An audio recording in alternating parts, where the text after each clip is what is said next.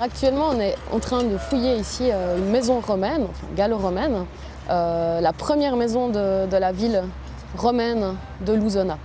Euh, cette maison était bordée d'un portique dans lequel il devait certainement y avoir des ateliers, des commerces et pourquoi pas un petit bistrot pour les, les voyageurs qui arrivaient. On est vraiment très content parce que les choses sont, bien conservées. Et vraiment, on a des vestiges qui vont euh, du début du 1er siècle, donc 30, 20 après euh, Jésus-Christ, jusqu'au 4e siècle après Jésus-Christ. Donc là, on a vraiment beaucoup de chance. Tout le chantier est mené et géré par des étudiants. Alors on a plusieurs types d'étudiants. On a des étudiants euh, complètement débutants qui n'ont jamais touché une truelle ou une pioche. Et par contre, on a des étudiants extrêmement avancés qui sont à la fin de leurs études et qui ont déjà une grande expérience pratique.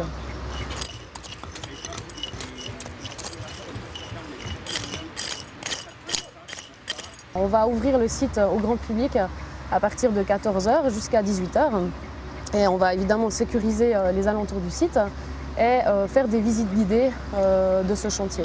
Donc avec des stands d'explication le plus clair possible.